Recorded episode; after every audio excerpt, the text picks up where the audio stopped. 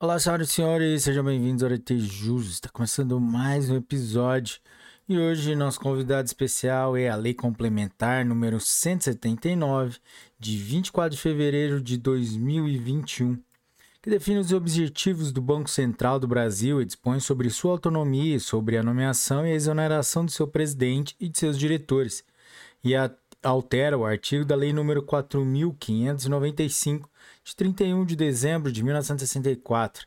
Galera, antes de começarmos, não se esqueça de deixar seu like, se inscrever no canal, ativar o sininho para receber as notificações do canal, é, acessar as nossas outras plataformas como Instagram, Spotify, Deezer, Apple Podcasts, YouTube, Audible, Amazon Music, Google Podcasts, Anchor by Spotify, TikTok e Rumble. Galera, é, vamos lá? Artigo 1. O Banco Central do Brasil tem por objetivo fundamental assegurar a estabilidade de preços. Parágrafo único. Sem prejuízo de seu objetivo fundamental, o Banco do Brasil também tem por objetivos zelar pela estabilidade e pela eficiência do sistema financeiro, suavizar as flutuações do nível de atividade econômica e fomentar o pleno emprego. Artigo 2. As metas de política monetária serão estabelecidas pelo Conselho Monetário Nacional, competindo privativamente ao Banco Central do Brasil conduzir a política monetária necessária para cumprimento das metas estabelecidas. Artigo 3. A diretoria colegiada do Banco Central do Brasil terá nove membros, sendo um deles o seu presidente, todos os nomeados pelo presidente da República entre brasileiros idôneos, de reputação ilibada e de notória capacidade em assuntos econômicos financeiros ou com comprovados conhecimentos que os qualifiquem para a função. Artigo 4 o presidente e os diretores do Banco Central do Brasil serão indicados pelo presidente da República e por ele nomeados após aprovação de seus nomes pelo Senado Federal. Parágrafo 1. O mandato do presidente do Banco Central do Brasil terá duração de quatro anos, com início no, primeiro de, no dia 1 de janeiro do terceiro ano de mandato do presidente da República. Parágrafo 2. Os mandatos dos diretores do Banco Central do Brasil terão duração de quatro anos, observando-se a seguinte escala. Inciso 1. Dois diretores terão mandatos com início no dia 1 de março do primeiro ano de mandato do Presidente da República. Inciso 2. Dois diretores terão mandatos com início no dia 1 de janeiro do segundo ano do, de mandato do Presidente da República. Inciso 3. Dois diretores terão mandatos com início no dia 1 de janeiro do terceiro ano de mandato do Presidente da República. E, inciso 4. Dois diretores terão mandatos com início no dia 1 de janeiro do quarto ano de mandato do Presidente da República. Parágrafo 3. O presidente e os diretores do Banco Central do Brasil serão reconduzidos uma única vez, por decisão do presidente da República, observando-se o disposto no caput deste artigo, na hipótese de novas indicações para mandatos não consecutivos. Parágrafo 4. O prazo de gestão do presidente e de cada um dos diretores do Banco Central do Brasil estender-se-á até a investidura do assessor no cargo. Artigo 5. O presidente e os diretores do Banco Central do Brasil serão exonerados pelo presidente da República. Inciso 1, a pedido. Inciso 2, no caso de acometimento de enfermidade que incapacite o titular para exercício do cargo. Inciso 3, quando sofrerem condenação, mediante decisão transitada em julgado ou proferida por órgão colegiado pela prática de ato de improbidade administrativa ou de crime cuja pena acarrete, ainda que temporariamente, que temporariamente a proibição de acesso a cargos públicos. Inciso 4. Quando apresentarem comprovado e recorrente desempenho insuficiente para o alcance dos objetivos do Banco Central, Banco Central do Brasil. Parágrafo 1. Na hipótese de que trata o inciso 4 do caput deste artigo, compete ao Conselho Monetário Nacional submeter ao Presidente da República a proposta de exoneração, cujo aperfeiçoamento ficará condicionado à prévia aprovação por maioria absoluta do Senado Federal. Parágrafo 2. Ocorrendo vacância do cargo do presidente ou de diretor do Banco Central do Brasil, o substituto será indicado e nomeado para completar o mandato, observados os procedimentos estabelecidos no artigo 3 e no caput do artigo 4 desta, desta lei complementar, devendo a posse ocorrer no prazo de 15 dias contado da aprovação do nome pelo Senado Federal. Parágrafo 3 Na hipótese do parágrafo 2 deste artigo, o cargo de presidente do Banco Central do Brasil será exercido interinamente pelo diretor com mais tempo exer no exercício do cargo e, dentre os diretores com o mesmo tempo de exercício, pelo mais idoso, até a nomeação do, de novo presidente. Artigo 6. O Banco Central do Brasil é a autarquia de natureza especial caracterizada pela ausência de vinculação ao ministério, de tutela ou de subordinação hierárquica, pela autonomia técnica, operacional, administrativa e financeira, pela investidura a termo de seus dirigentes e pela estabilidade durante seus mandatos, bem como pelas demais disposições constantes desta lei complementar ou de leis específicas destinadas à sua implementação. Parágrafo 1.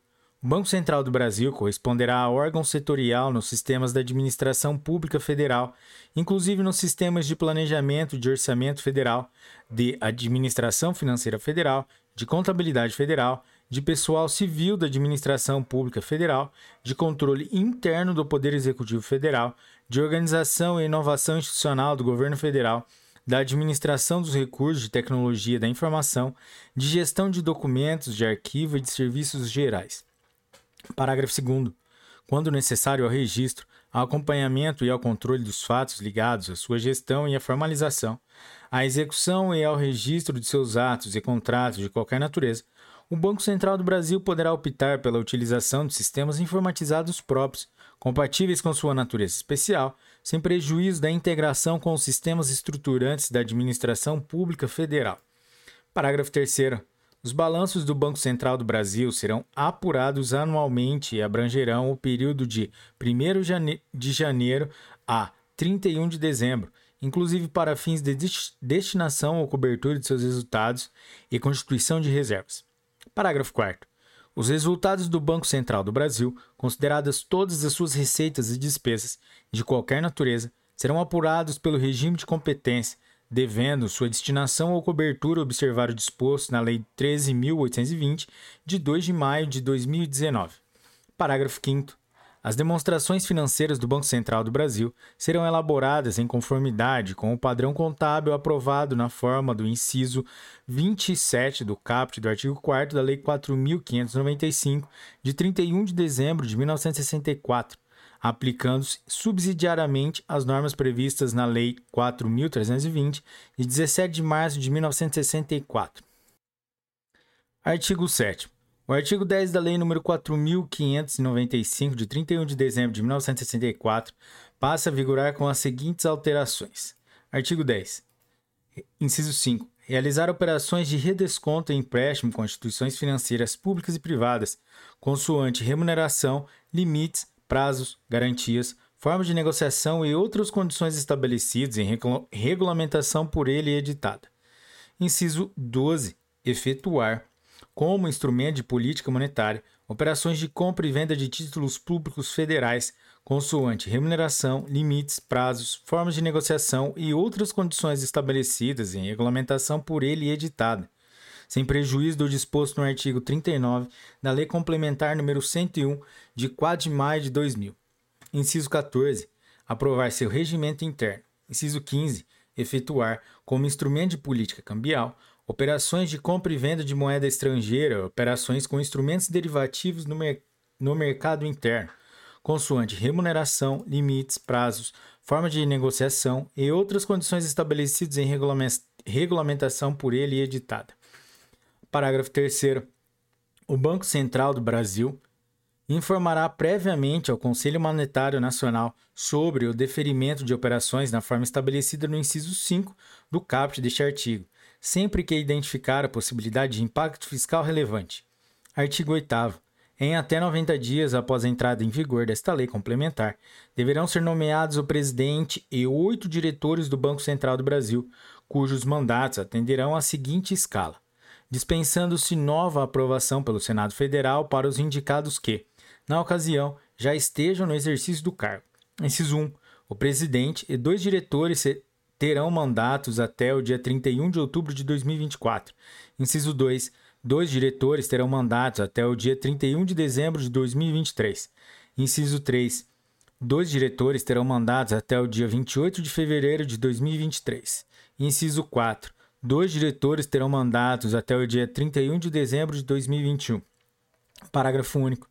Será admitida uma recondução para o presidente e para os diretores do Banco Central do Brasil que houverem sido nomeados na forma prevista nesse artigo.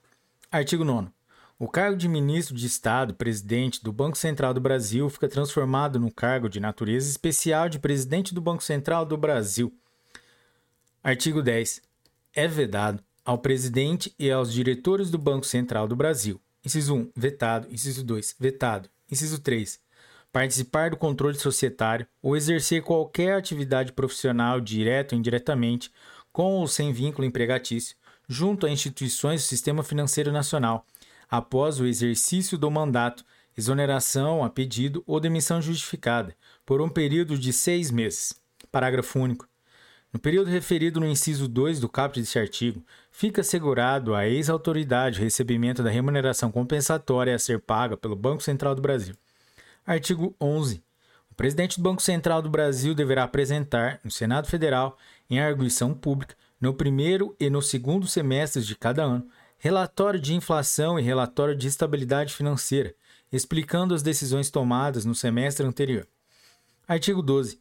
O currículo dos indicados para ocupar o cargo de presidente ou de diretor do Banco Central do Brasil deverá ser disponibilizado para consulta pública e anexado no ato administrativo da referida indicação.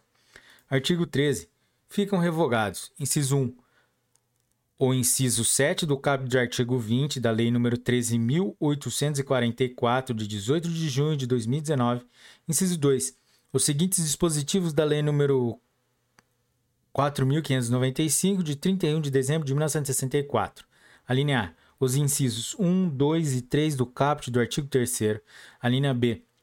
Os incisos 1, 2, 14, 16, 17, 19 e 25 do caput ou parágrafo 3 do artigo 4 a linha C, artigo 6 a linha D, artigo 7 a linha E, o inciso 4 do caput do artigo 11, a linha F, o artigo 14, inciso 3, o artigo 11 da Lei 9069, de 29 de junho de 1995.